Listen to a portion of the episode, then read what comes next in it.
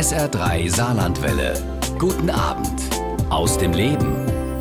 Rolf Zukowski ist einer der erfolgreichsten Musiker Deutschlands. Er hat mehr als 1000 Lieder geschrieben, allein 600 davon für Kinder.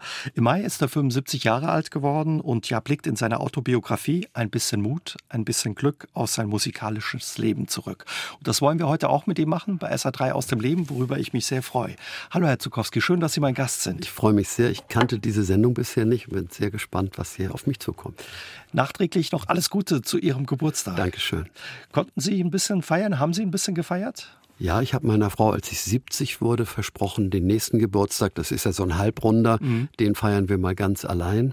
Und wir sind nach Paris gefahren. Oh, wie schön. Denn die großen Feiern haben ja auch immer ihren Preis und nicht zuletzt auch für meine Frau, die sehr, sehr viel organisieren muss. Und Sie hat sich das gewünscht und wir waren in Paris, wir waren im Olympia, haben Ansilia gesehen, Ansilia eine ganz wunderbare Chansonsängerin und haben uns wieder mal vom Zauber Paris einfangen lassen.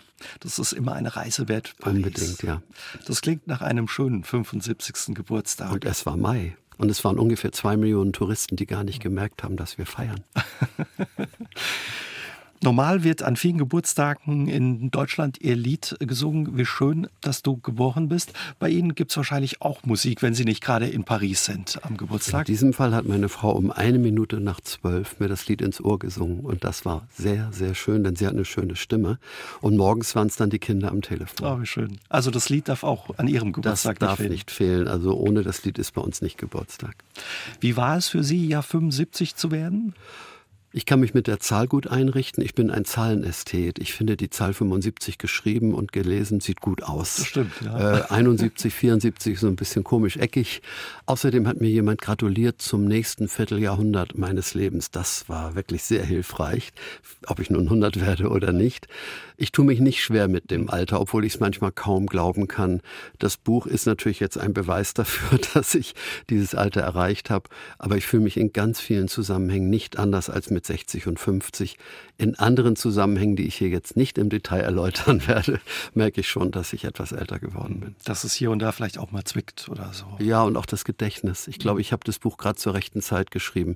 Ich leide nicht unter dem typischen Altersgedächtnisschwund, aber ich merke an vielen Stellen auch meine Frau, dass wir sehr lange brauchen, um uns konkret zu erinnern, mhm. wie bestimmte Künstler hießen, bestimmte Filme hießen. Und ich glaube, mit 75 das Buch zu schreiben, war nicht ganz dumm. Mit 80 wird das Gedächtnis nicht besser geworden sein. Wie war es für Sie, ja, für das Buch nochmal zurückzublicken auf Ihre lange Karriere und Ihr musikalisches Leben? Also es war so eine Mischung aus Dankbarkeit, Glück, auch Glückseligkeit übrigens in vielen Momenten, aber auch Wehmut. Mhm. Denn vieles ist nun mal nicht festzuhalten. Und man denkt noch mal so ganz intensiv an das, was mit der Familie, auch mit der Musik, mit Künstlerkollegen, mit singenden Kindern war. Und es waren so viele schöne Momente, die man am liebsten irgendwie festhalten würde und reproduzieren würde. Es geht aber nicht. Darum ist dann schon auch ab und zu ein bisschen Wehmut dabei aber es überwog immer die Dankbarkeit, dass ich das erleben durfte und dass so viele mit mir gegangen sind. Es gibt auch eine Widmung, die heißt, ich bin nur ich selbst, weil ich weiß, ihr seid da, die Seelen verwandt, im Herzen vereint. Und das ist für alle, die mit mir den Weg gegangen sind, professionell, aber auch in Chören, in Schulen, Familien. Also in dem Sinne ist es im Wesentlichen eine große Dankbarkeit, dass ich das erleben konnte. Ihre Autobiografie heißt ja ein bisschen Mut, ein bisschen Glück.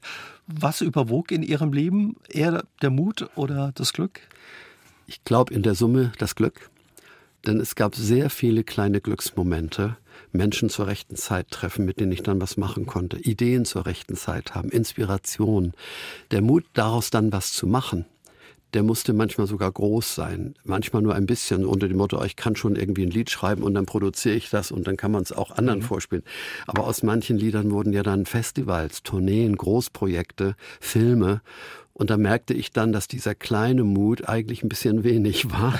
Und den größten Mut hatte ich, glaube ich, als Dirigent beim Eurovision Song Contest. Ich habe 1981 in Dublin und 1978 in Jerusalem das Orchester dirigiert da musste ich mir wirklich schon allen Mut nehmen und zu sagen, diese Vollprofis und ich, kleiner Gitarrist, das müssen wir jetzt hinkriegen vor ein paar hundert Millionen Zuschauern. Also es war auch ein bisschen Übermut im Spiel an der Stelle.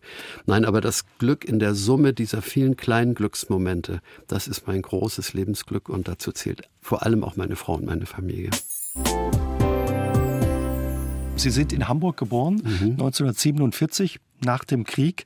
Ihre Mutter Gisela war Friseurin, hat später als Briefträgerin gearbeitet. Ihr Vater Werner war Seemann, ist zur See gefahren, hat die ganze Welt so gesehen. Ja.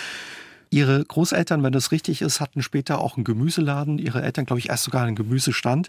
Was für Erinnerungen oder was sind so die ersten Erinnerungen, die Sie haben an Ihre Kindheit in Hamburg? Meine allererste ganz persönliche ist ein Doppelstockbett, in dem mein Bruder Hans-Peter, der knapp zwei Jahre älter ist, oben so tat, als wäre er ein Kapitän auf hoher See im Sturm und ich saß unten im Bett im Maschinenraum. Okay. Und das Bett wurde so stark erschüttert durch die Wellen, dass es zusammengekracht ist. Oh je. Und ich saß zum Glück genau an der richtigen Stelle, wo mir nichts passiert ist, sonst könnte ich, glaube ich, diese Sendung heute nicht mehr mit Ihnen machen. Also das ist wirklich die erste ganz persönliche Erinnerung. Dann gibt es noch eine, nämlich meinen ersten Unfall.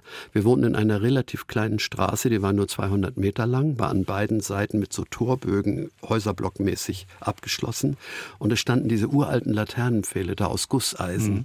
Und da bin ich träumend gegen so einen gusseisernen Laternenpfahl. Ich höre heute noch den Knall im Kopf.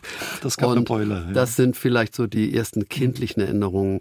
Ich glaube aber ansonsten war die Atmosphäre so, dass wir das Glück hatten, in einem unzerstörten Haus zu leben. Wir waren zwar nur fünf Personen in einem Zimmer, aber wir hatten zu essen, wir wurden nicht irgendwie äh, durch Betteln oder so durchs Leben gebracht, sondern die Eltern konnten genug mhm. verdienen.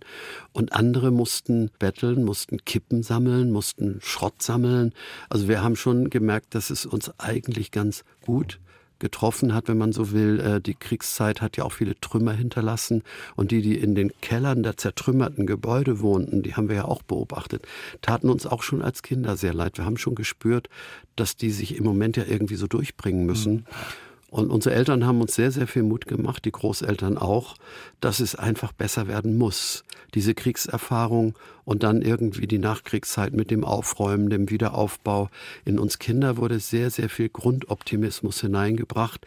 Manchmal vielleicht auch ein etwas verzweifelter Optimismus. Schlechter darf es ja nicht werden. Ja. Und zurück wollte man schon gar nicht in diese schreckliche Zeit. Und das spüre ich heute noch, dass dieser Optimismus mich auch durchs Leben getragen hat. Können Sie sich auch noch so an Ihre erste Begegnung mit Musik erinnern? So, gibt es so Klänge, die Sie mit Ihrer Kindheit verbinden? Ja, dann höre ich meinen Vater, der Mundharmonika spielte. Vor allem am Heiligen Abend zog er mit dem Lied Wir kind, Ihr Kinderlein kommet durch den dann später etwas längeren Flur, dann hatten wir eine ganze mhm. Wohnung, zum Tannenbaum. Und das höre ich heute noch. Er spielte sehr gut Mundharmonika. Und er hatte so einen Trick mit einem Wasserglas, die Mundharmonika noch mehr zum Schwingen zu bringen. Und das sind so die ersten Instrumentalklänge, die ich erinnere. Und mein Opa, der ja Chorleiter war, ich habe ihn leider nur nie als Dirigent gesehen, dem habe ich mal was vorgesungen und das hat ihn sehr, sehr gerührt. Ich konnte gar nicht verstehen, warum Opa plötzlich eine Träne im Auge hat. Das Lied hieß übrigens Es singt wohl ein Vöglein, ist eigentlich ein Weihnachtslied. Ich kann jetzt und schon lange verstehen, warum Opa die Träne im Auge hatte. Denn man ist einfach berührt, wenn Kinder singen. Und wenn es dann auch noch das eigene Enkelkind ist, dann geht es einem schon wirklich zu Herzen. Sie sind mittlerweile fünffacher Opa, wenn ja, das richtig genau. ist. Wird wahrscheinlich auch gesungen mit den Enkeln regelmäßig. Ja, unser fünftes Enkelkind hat am 7. Juli Geburtstag und wird vielleicht das Lied zum ersten Mal hören, wie schön, dass du geboren bist. Aber alle anderen haben wir auch, wenn es irgend geht, am Geburtstag um uns rum. Aber das älteste Enkelkind ist inzwischen selbstständig, arbeitet, ist Schifffahrtskaufmann mhm. und ist dann nicht immer da, wenn Geburtstag ist, aber am Telefon oder wie man heute hat, Videotelefonie oder Zoom gesungen. oder wo, da kommt man schon zusammen, ja. Ihre Mutter war auch ganz wichtig für Sie. Sie hat gerne gesungen, äh, ja. wenn das richtig ist. Und Sie äh, haben mal auch gesagt, viel von Ihrer Mutter ist auch in Ihre Lieder eingeflossen und dieser, ja, dieser Lust und Freude an Musik. Was findet man von Ihrer Mutter wieder in Ihren Liedern? Dass man selber Musik sein kann. Und dass Musik nicht einfach irgendwas ist, was aus dem Lautsprecher kommt. Mhm. Denn sie hat ja gesungen. Sie hat ihre Lebenssituationen besungen. Auch die schwierigen immer nur lächeln und immer vergnügt. Das ist ein eigentlich etwas trauriges Lied aus der Operette Das Land des Lächelns. Aber auch so ein Tag so wunderschön wie heute, obwohl wir ja keine Karnevalsfamilie waren. Also Mama und Gesang, das war eins. Und so ist es übrigens heute bei meiner Frau auch. Ich bin wirklich glücklich, dass sie auch so gern singt und manchmal gar nicht recht merkt, dass sie singt. Das ist einfach ihr Wesen. Und ich glaube darum, dass Musik so selbstverständlich ins Familienleben gehört, wie ich es als Kind erlebt habe. Und auch, dass man seine Gefühle in aller Bandbreite in Musik wiederfinden und wiedergeben kann. Meine Mutter konnte auch ganz lange Texte auswendig, zum Beispiel die Krumme Lanke, eine Berliner Moritat, die hat, glaube ich, 20 Strophen und die hat sie noch mit 80 Jahren auswendig gesungen. Das heißt, ich habe dann auch sehr schnell gemerkt, dass in Liedern ganze Geschichten erzählt werden können. Und das habe ich ja bei den Kindern auch öfter gemacht. Die Vogelhochzeit ist ja zum Beispiel eine Liedergeschichte. Mhm. In dem Sinne steckt meine Mutter schon noch mehr als mein Vater in meinen gesungenen Liedern. Instrumental hat mein Vater allerdings, glaube ich, den ersten Impuls gesetzt. Sie standen schon als Schüler mit Ihrer eigenen Band auf der Bühne, den Beethovens. Wir haben auch ein bisschen Musik aus der Zeit ja. da. Vielleicht hören wir mal kurz rein. Ja.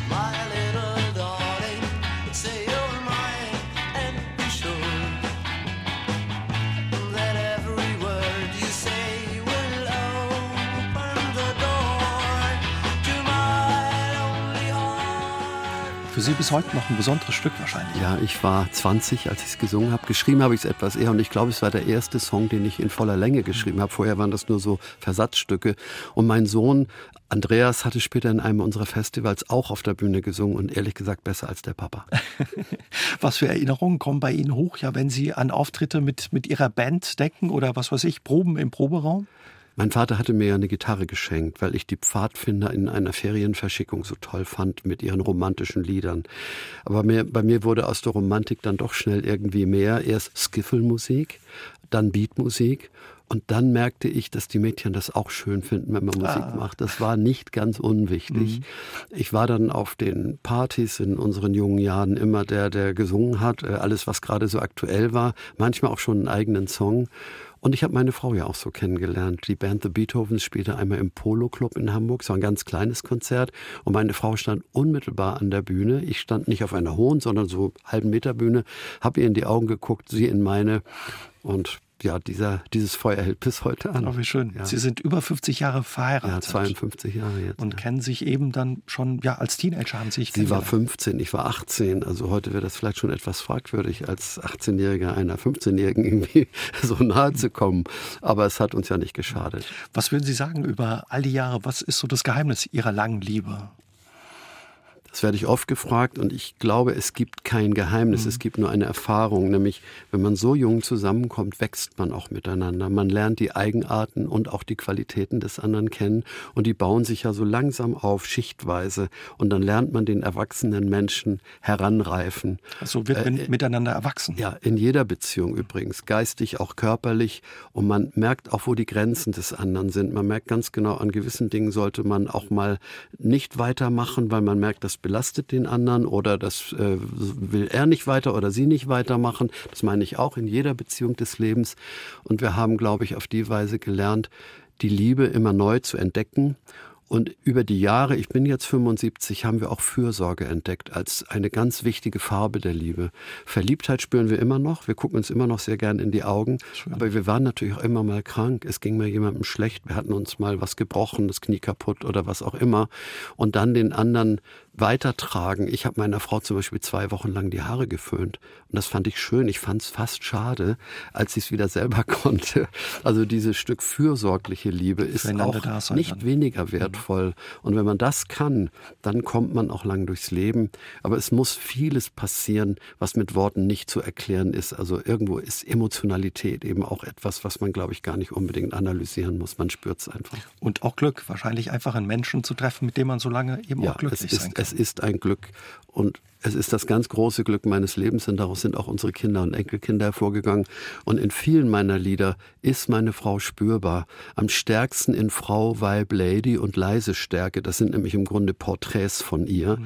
Aber in sehr vielen anderen Liedern ist ihre ganze Art und Weise, Frau zu sein, Mutter zu sein, Kumpel zu sein, was sie durchaus auch sein kann, spürbar. Und das ist ihr selber nicht ganz so bewusst, aber ich weiß es. Ohne sie hätte ich sehr viele Lieder überhaupt nicht geschrieben. Wenn wir nochmal zurückkommen zu Ihrer ersten Band, den Beethovens, mit der durften Sie dann auch ja schon eine Langspielplatte aufnehmen, haben einen Plattenvertrag bekommen. Die Platte hieß Happy to be Happy. Sie haben sogar mal mit den Beach Boys auf der Bühne gestanden, ja. den Verstärker der Lords gespielt. Wahrscheinlich ein besonderes Erlebnis für Sie damals. Ja, es gibt in Hamburg eine Zeitung, das Hamburger Abendblatt, und die haben 1967 äh, einen Preis ausgeschrieben. Hamburgs beste Beatband wurde gesucht. Und es gab Stadtteilvorentscheidungen. Es gab viele Bands in Hamburg. Und wir haben es tatsächlich gewonnen. Und die Ausstattung des Preises war unglaublich. Es war der Schallplattenvertrag. Es war ein Flug nach Düsseldorf. Dort gab es einen Herrenausstatter, Seelbach. Und in Hamburg gab es sowas nicht. Und wir konnten uns da ganz fein einkleiden. Wahnsinn. Auch ein bisschen wie äh, Carnaby Street in London, diese Kleidung. Und wir durften tatsächlich auf der Bühne der Beach Boys auftreten in Hamburg in der Ernst-Merck-Halle. Das war damals die größte Veranstaltungshalle mit 4.000, 5.000 Leuten. Aber wir hatten gar keine Anlage für so eine Halle. Und da die Lords auch in dem Programm waren, das war ja damals die bekannteste deutsche Beatband, durften wir auf deren Anlage spielen. Aber Musiker sollten jetzt zuhören. Wir hatten keinen Soundcheck. Wir hatten keinen Monitor. Und die Verstärker waren ungefähr fünfmal so laut wie unsere eigenen. Wer den Film Zurück in die Zukunft kennt, der weiß auch, wie der Hauptdarsteller einmal einen Verstärker an anschlägt und dadurch in den Raum zurückfliegt. So haben wir uns gefühlt. Und am meisten musste, glaube ich, unser Schlagzeuger aushalten, denn der saß wie Ringo Starr hinter uns hoch, anderthalb Meter höher und hatte keinen Monitor. Das heißt, der hat überhaupt nicht wirklich gehört, was wir was spielen. spielen. Immer erst, wenn der Klang aus der Halle zurückkam. Also, dass wir das geschafft haben, ist für mich heute fast wie ein Rätsel. Aber gut, das bisschen Mut mussten wir eben auch haben, zu sagen, komm, wir machen das. Da war es eben ein bisschen Mut, dann eben in Ihrem Unbedingt, langen musikalischen ja. Leben. Sie haben sich dann aber relativ schnell ja, getrennt von Ihrer Band. Ein Streit war ein Grund? Es gab einen wirklich heftigen Streit im berühmten Star Club in Hamburg. Unser Gitarrist war immer mehr ein leidenschaftlicher Sologitarrist geworden. Jimi Hendrix war sein ganz großes Vorbild und er spielte ehrlich gesagt immer mehr gegen die Band. Und es war wirklich irgendwann nicht mehr auszuhalten. Es war im Starclub so weit gekommen, dass sein Solo nicht mehr aufhörte und dass die ersten Bierflaschen auf die Bühne flogen. Und wir haben einfach keinen anderen Rat gewusst, als von der Bühne zu gehen. Wir anderen drei. Und der Beleuchter des Hauses hat irgendwann einfach den Schalter ausgemacht und dann konnte er nicht mehr sein Solo spielen. Und damit war die Band auseinander und es war traurig. Wir waren wirklich alle mit miteinander sehr gut befreundet, aber seine Leidenschaft konnten wir nicht einbauen in unser Bühnenkonzept. Wir waren eigentlich eine etwas bravere Beatband. Ja, kann auch nicht jeder sagen, dass die Karriere auf der Bühne endete, wo die Nein, Karriere und, der Beatles das, begann. Und das ja. am zweiten Weihnachtstag. Oh Schönes Geschenk. Aber wir haben mit einer Band, die dann Harmony in Company hieß, schöner Name, haben wir noch drei Jahre weitergemacht mit einem neuen Solo-Gitarristen. Unter anderem auch unser Studium finanziert. Das war nicht ganz unwichtig.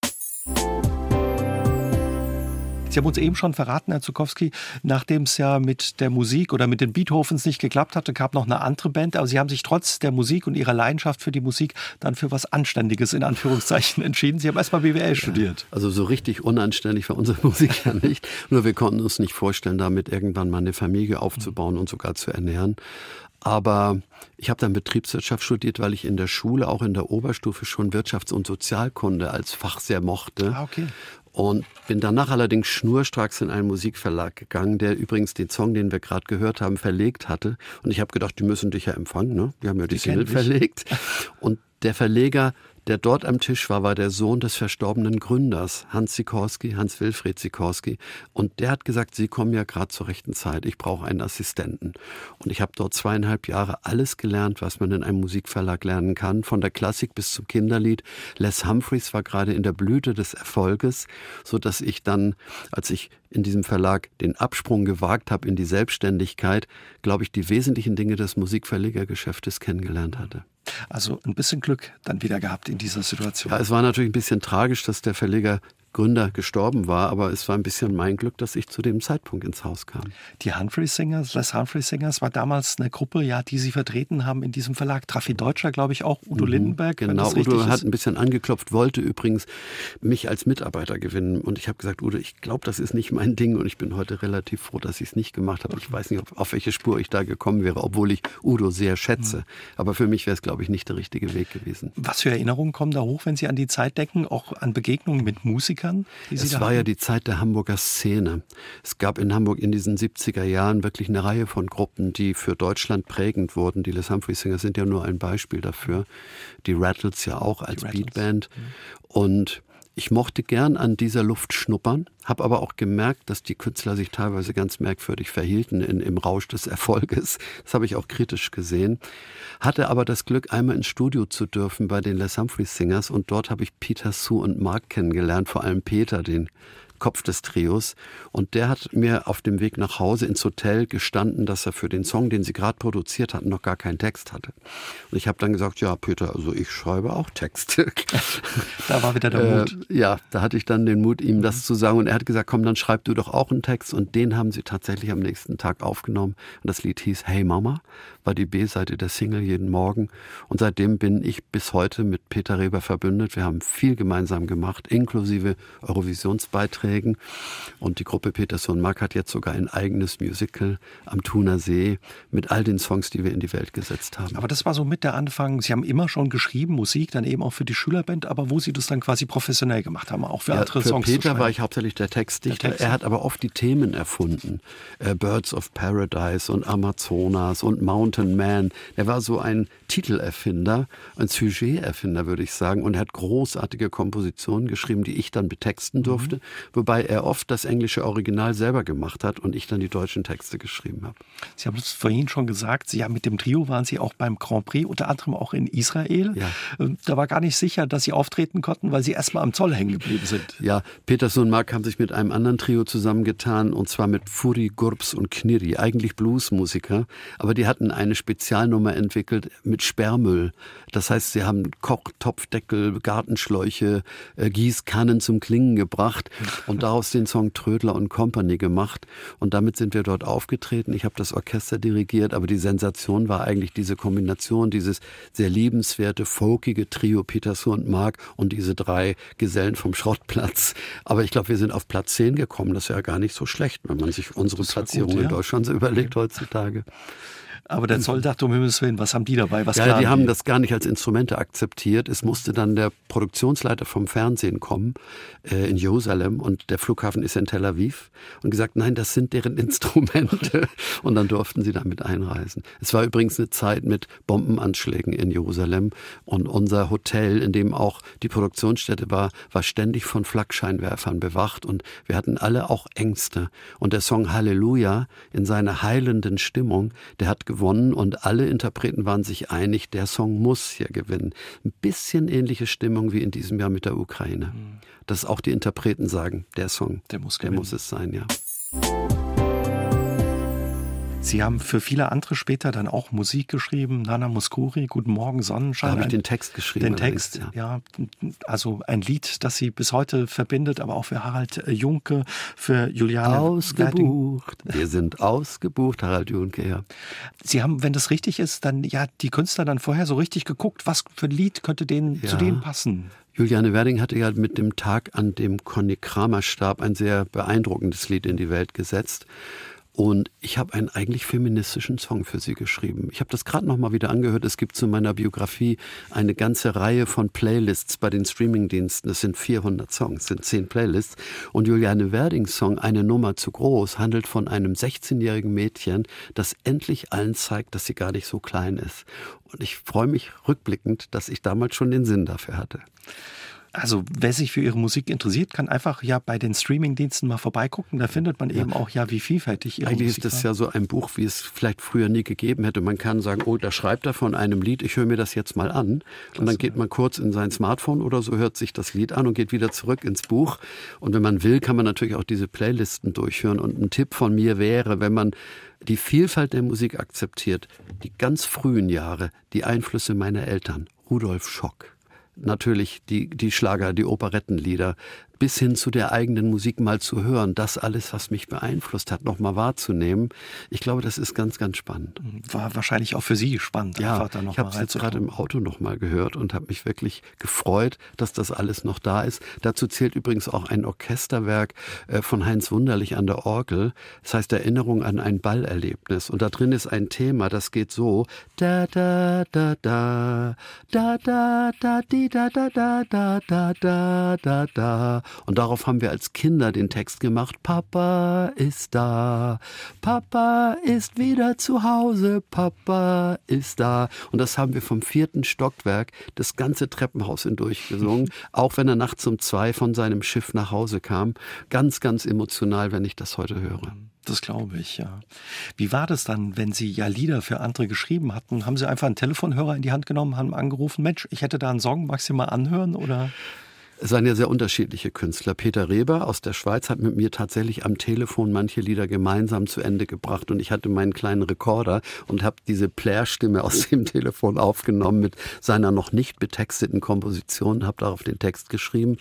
Äh, Nana Muskuri und andere wurden mir ja von der Schallplattenfirma vorgeschlagen, von dem Produzenten äh, Jürgen Sauermann und ich fand es natürlich eine große Ehre für sie schreiben zu können. Ich habe aber Nana nicht angerufen.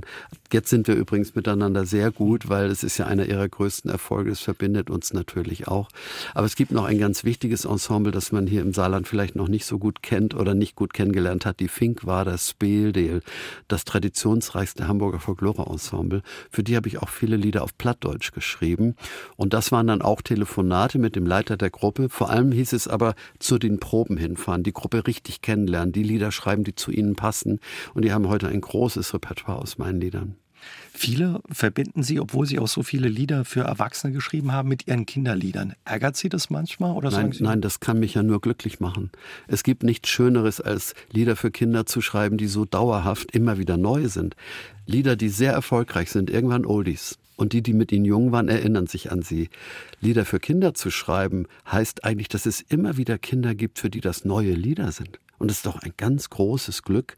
Und man erreicht normalerweise dann auch die nächste Elterngeneration, die sich an ihre eigene Kindheit erinnert. Und da ich ja auch immer wieder Lieder für Eltern geschrieben habe, ist daraus ein Familienrepertoire gewachsen. Und in unserer Familie spielen die Kinder einfach eine ganz große Rolle, nicht immer die Hauptrolle. Das geht auch nicht. Mhm. Eltern sind dann und wann einfach nur Frau und Mann. Das habe ich auch mal gesungen. Aber ich glaube, ich darf überhaupt nicht irgendwie einen Hauch von Zweifel daran haben, dass die Kinderlieder das sind, was ich hauptsächlich in die Welt gesetzt habe. Und das andere sind Varianten meines Textens, meines Komponierens, die mir auch sehr viel bedeuten. Inzwischen gibt es übrigens auch Lieder zur Beerdigung von mir. Es werden wirklich Lieder wie drüben oder einen Schritt voraus gespielt. Trotzdem würde ich sagen, das Herzstück meines Repertoires sind die Kinderlieder und darüber kann ich nur glücklich sein. Viele verbinden ja Sie mit der Musik für Kinder.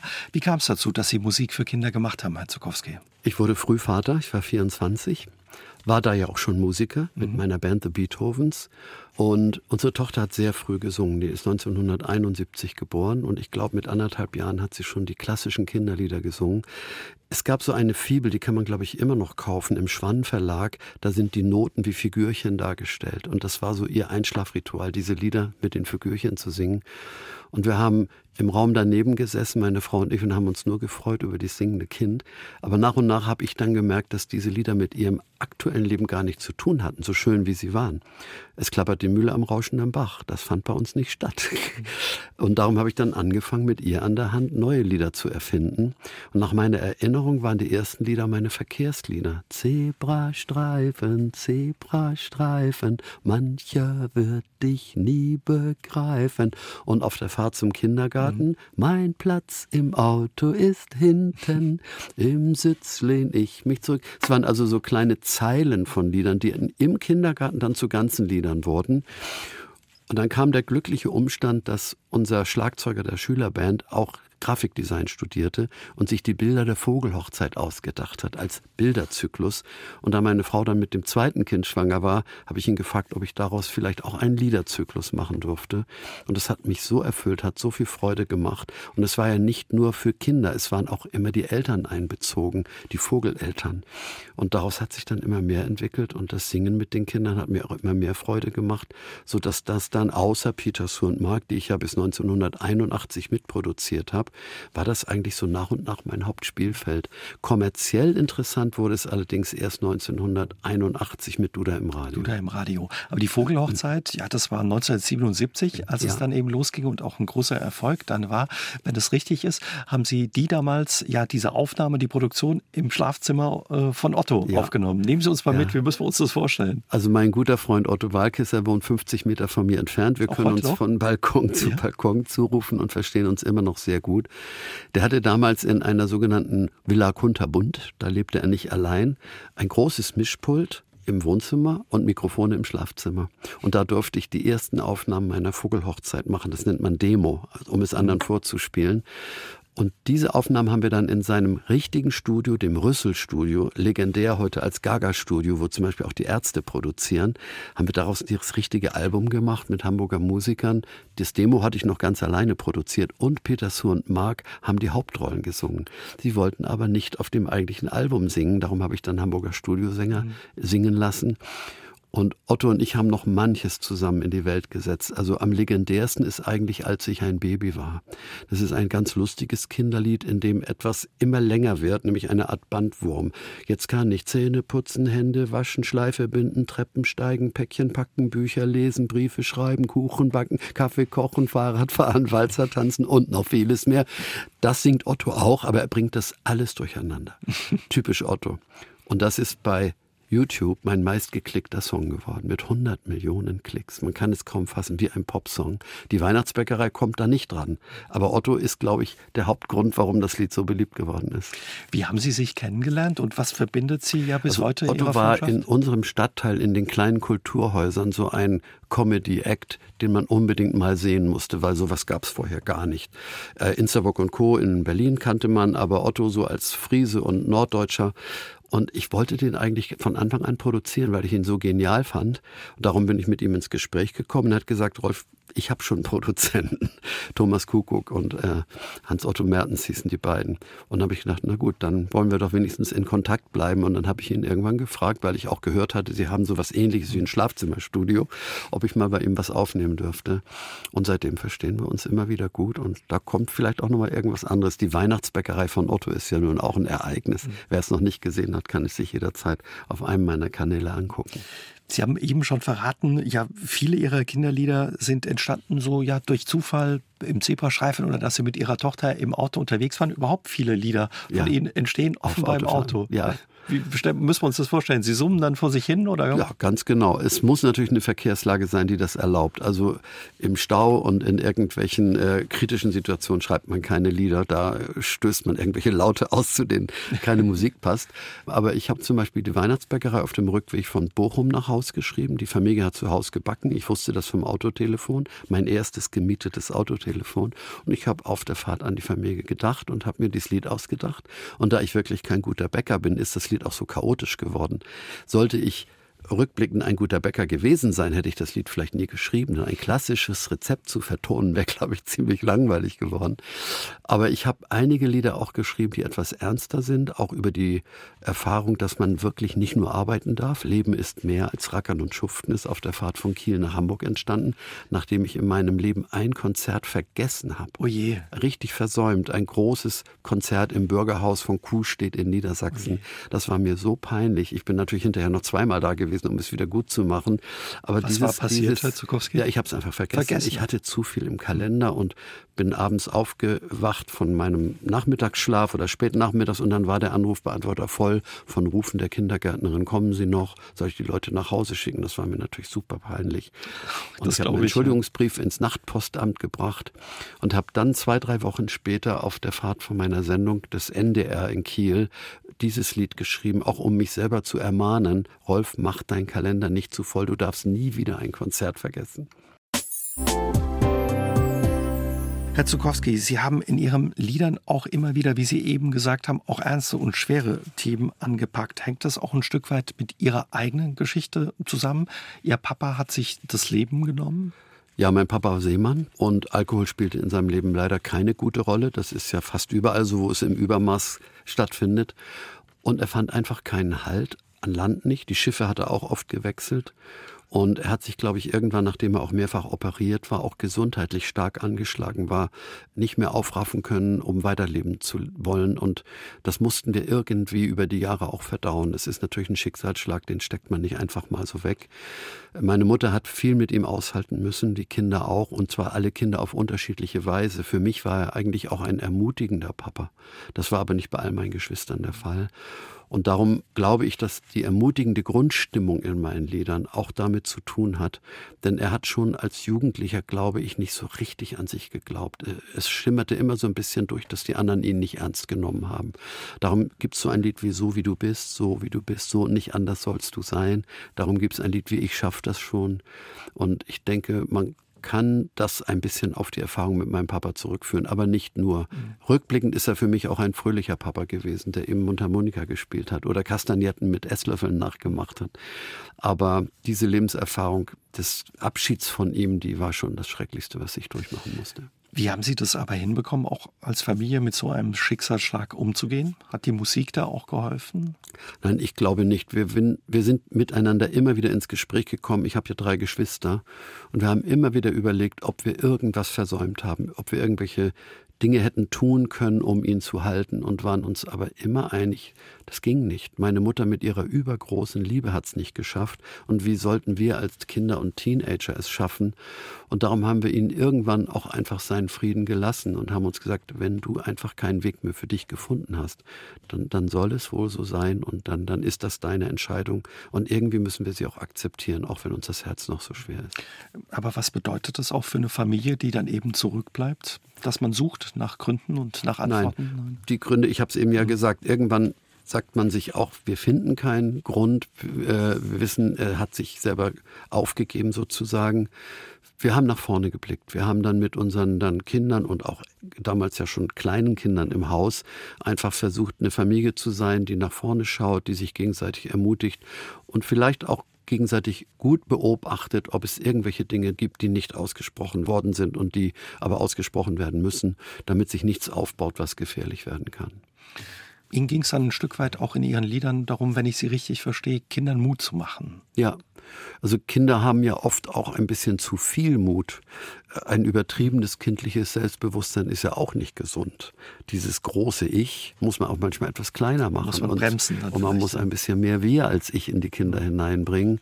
Trotzdem gibt es Kinder, und ich habe gerade im Chorsingen gemerkt, dass viele Kinder von ihren gewachsenen Umfeldern unterschätzt werden.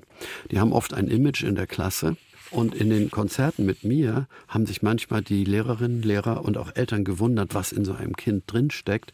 Und weil ich das Kind nicht kannte und nicht vorgeprägt war, habe ich es manchmal zu Leistungen gebracht, ohne sie zu fordern, aber einfach durch die Begeisterung des Kindes singen, spielen, tanzen, eine Rolle übernehmen. Und ich glaube, dass das in meinen Liedern angelegt ist und sehr, sehr viele Kinder haben in ihren Chören, auch Schulklassen, auch in unseren Projekten der Stiftung Kinder brauchen Musik ganz neue Kräfte entwickelt und damit sich selber auch ein Stück vorangebracht. Und ich glaube, das kann Musik leisten. Ja, ist auch immer schwierig, wenn man mal in der Schublade geschoben wurde, da wieder rauszukommen. Ja, ja. Sie haben so viele Lieder geschrieben, über 1000. Erinnern Sie sich da eigentlich noch an alle oder? Als ich die Biografie zu Ende geschrieben habe und alle meine zitierten Lieder nochmal angehört habe, in meinen Archiven, teilweise auch bei Spotify und anderen Diensten, habe ich mir bei einigen Liedern gefragt, hast du das wirklich selbst geschrieben?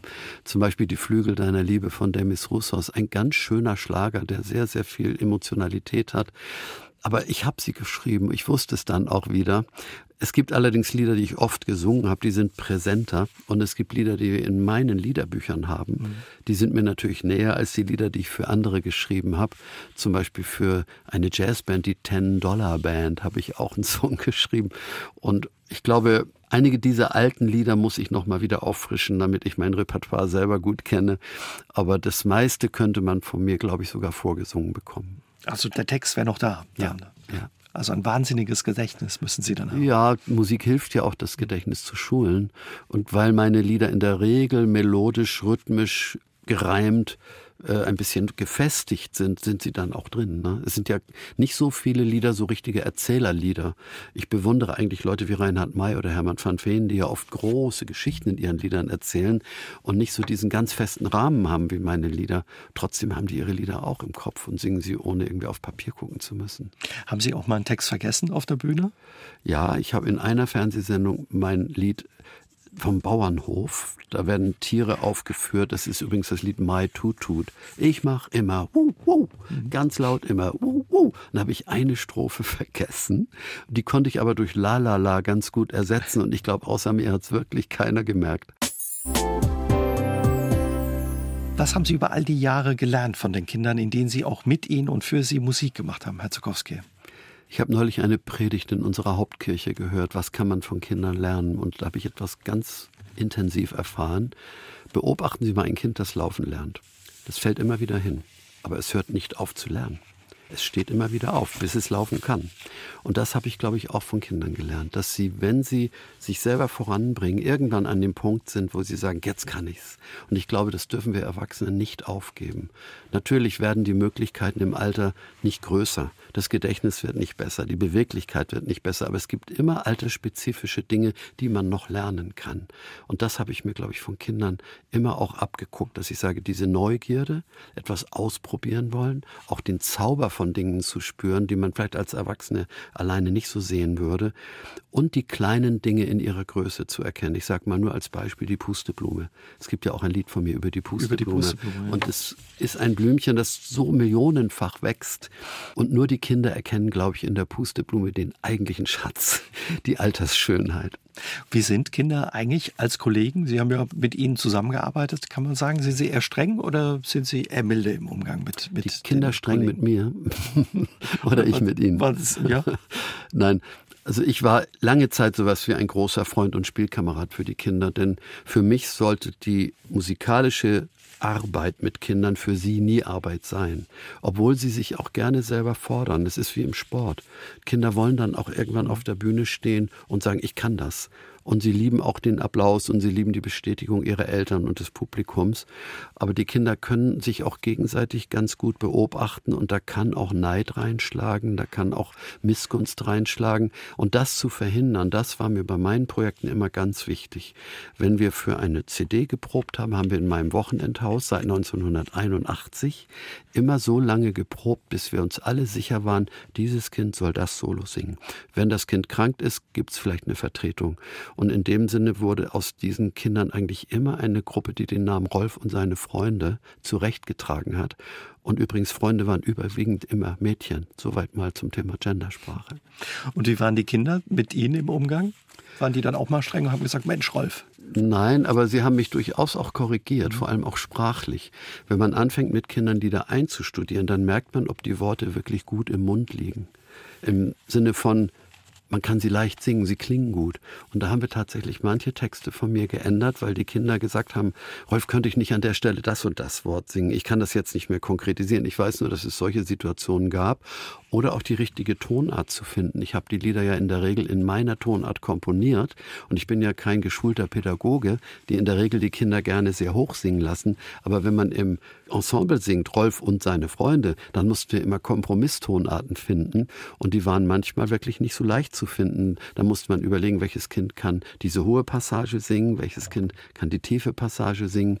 Und da waren die Kinder einfach richtig gute Kollegen, würde ich sagen, die auch mitdiskutiert haben und streng waren sie in dem Sinne mit mir, wenn sie merkten, Rolf, so geht das nicht. Da müssen wir nochmal drüber reden. Und dann haben wir aber immer einen Weg gefunden. Wir sind nie irgendwie in richtigen Streit geraten. Sie machen ja bis heute eben auch noch Musik und schreiben, mittlerweile in Ihrem Dachstübchen. Da hat, glaube ich, auch Otto spielt eine Rolle mit, dass Sie das jetzt auch machen. Musik aus Ihrem ja, Dachstübchen. Otto, mein Nachbar, war ja einmal zu Gast im Dachstübchen, aber zugeschaltet über eine ganz komplizierte Tonleitung übrigens. Denn wenn man im Internet miteinander singen will, gibt es immer so einen Zeitverzug, einige sogenannte Latenz. Die haben wir überbrückt, indem wir eine Funkstrecke gebaut haben von Otto zu mir. Er saß auf seinem Balkon, ich saß in meinem Dachstübchen. Äh, richtig im Dachstübchen war er noch nie, aber auf meinem Balkon und ein Gläschen trinken mit Blick auf die Elbe, das kommt schon vor. Mhm. Liedergeschichten aus dem Dachstübchen. Das kann man auf Facebook und Instagram sehen. Genau. Wie sieht es in Ihrem Dachstübchen aus? Nehmen Sie das ist ein ganz kleiner Raum, in dem ich übrigens ganz früh, als unsere Familie gegründet wurde, auch die allerersten Lieder aufgenommen habe. Meine Demos. Und dann mit Blick auf die Elbe mit Kopfhörern gehört habe, könnte was sein, könnte was werden. Und dieses Dachstübchen ist vielleicht dreimal drei Quadratmeter mit schrägen Wänden. Das heißt, mehr als zwei Leute können da eigentlich nicht gut gleichzeitig was tun. Aber meine Tochter war mal zu Gast. Das war sehr, sehr schön in der ersten Lockdown-Phase. Und ich habe mir dort eine eigene kleine Videotechnologie eingerichtet. Das geht ja heute mit ganz einfachen Geräten, also mit so einem Smartphone. Mhm. Was ich gelernt habe, ist es hinterher so zu bearbeiten, dass es nicht immer nur Rolf im Bild ist, sondern dass man auch mal ein zugespieltes Foto sieht oder einen Ausschnitt aus einem Filmchen. Also ich habe ein gewisses Videofilm-Know-how entwickelt. Bin sehr gern da oben, aber da jetzt so vieles wieder möglich ist, live und draußen und in Farbe, glaube ich, man wird mich immer mal wieder im Dachstübchen sehen, aber nicht mehr in dieser Regelmäßigkeit wie in den frühen Lockdown-Wochen. Da musste ich aber auch einiges tun. Nicht nur für mich, ich musste ja auch irgendwas machen, sondern auch für die Menschen zu Hause, dass sie mit den Liedern, auch den Geschichten zu den Liedern ein bisschen Erbauung haben, hatten und das habe ich ganz stark zurückgemeldet bekommen. Sie können, glaube ich, auch nicht gut faul sein, wenn es richtig ist, wenn Sie das sagen, ist nicht meine größte Stärke. Nein, ich, ich kann ganz gut nur Musik hören, auch übrigens gern klassische Musik. Aber irgendwann kribbelt es mich dann doch immer, irgendwas zu machen, außer Füße hoch und äh, Kopf ins Kissen. Das ist ja auch gut. Dann gibt es neue Musik von Ihnen und es entstehen das neue Lieder. Sein. Was, was fasziniert Sie oder begeistert Sie bis heute an Musik? Ja, also Musik eröffnet einfach Brücken zu anderen Menschen. Das finde ich über die Jahre am allerwichtigsten. Zwischen zwei Menschen weiß man das. Liebeslieder spielen eine große Rolle. Aber zwischen verschiedenen Kulturen geht das. Ich habe mit Musik in Guatemala und in China gemerkt, dass die Kinder über so eine große Entfernung Ähnliches erleben können. Allerdings muss die Sprache dann auch mit. Also nur Klänge geht nicht. Und ich selber spüre in Musik Regungen, die ich kaum in Worte fassen kann. Es ist Rührung. Viele Menschen kennen das auch, dass man plötzlich so eine Träne im Auge hat oder dass man über irgendwas lachen muss. Es gibt zum Beispiel in meiner Playlist einen ganz kurzen Take, der ist 30 Sekunden lang, der heißt das Mittagskonzert. Da imitiere ich die großen klassischen Konzerte im Radio und es kommt eine Sängerin hereingehüpft, die heißt Rita Dando. Und die singt alle meine Entchen mit einem riesen Orchesterschluss und das ist so witzig. Auch das ist Musik. Musik, über die man richtig lachen kann, tut auch gut. Ihre Musik wird von vielen Menschen gesungen, bei Geburtstagen, bei Feiern, vor allen Dingen auch Weihnachten. Für viele gehört Ihre Musik zu Weihnachten dazu, bei Großen und Kleinen. Was bedeutet Ihnen das, dass Ihre Lieder von so vielen Kindern und von Erwachsenen auch gesungen und mitgesungen werden und viele, so viele Ihre Lieder kennen? Ja, das ist mein ganz großes Lebensglück. Letztendlich habe ich Musik nicht erfunden. Sie ist wirklich so was wie ein Gottesgeschenk aber dass man irgendwie das Talent hat, Musik zu machen, die viele Menschen dann als ihr Lied empfinden, dass sie in sich tragen. Ich bin ja für viele Menschen inzwischen so, dass sie sagen, der Rolf ist mit seinen Liedern Teil meiner eigenen Biografie. Die können sehr viele Erlebnisse und Erfahrungen, gute und schlechte, äh, die sie mit Musik irgendwie gestaltet haben, mal fröhlich und auch mal wieder erbaulich und auch manchmal wirklich traurig sein in Liedern. Ich glaube, das ist mein großes Lebensglück und die Familie dazu. Und darum bin ich jetzt mit meinen 75 Jahren jemand, der sagen kann, ein bisschen Mut, ein bisschen Glück und in der Summe ganz schön viel davon. Was wünschen Sie sich für die Zukunft? Dass meine Kinder ihren Weg gehen. Bisher sieht es sehr danach aus, dass man nicht irgendwie Angst um sie haben muss, dass sie auch ihren Optimismus nicht verlieren in einer Zeit, in der so viele Zweifel auch auf uns einströmen. Natürlich die Kriegssituation in der Ukraine, aber auch die Umweltfragen, das Thema, wie entwickelt sich Europa. Ich glaube, dass die Kinder ihren Optimismus nicht verlieren, wie wir ihn nach dem Krieg in Hamburg nicht verloren haben. Das ist meine allerwichtigste Hoffnung. Und dass ich lang genug gesund bleibe, um noch viel davon mitzuerleben, das wünsche ich mir auch und dass ich mit meiner Frau noch vieles erleben kann, was nicht unbedingt exotische Reisen sein müssen, aber worauf wir uns gemeinsam freuen. Und die nächste größere Reise wird wahrscheinlich auf die Lofoten bei Norwegen sein mit unserem kleinen VW-Bus-Wohnmobil. Das ist ein schönes Reiseziel. Da wünsche ich Ihnen und Ihrer Frau eine schöne Reise. Dankeschön. Ihnen und Ihrer Familie alles Gute und vielen Dank, dass Sie ja heute mein Gast waren und mit uns durch Ihr musikalisches Leben gereist sind. Dankeschön. War mir eine Freude. Herzlichen Dank. Aus dem Leben. Der SR3 Talk am Dienstagabend ab 20.04 Uhr gibt's auch zum Nachhören auf sr3.de, auf YouTube und in der ARD Audiothek.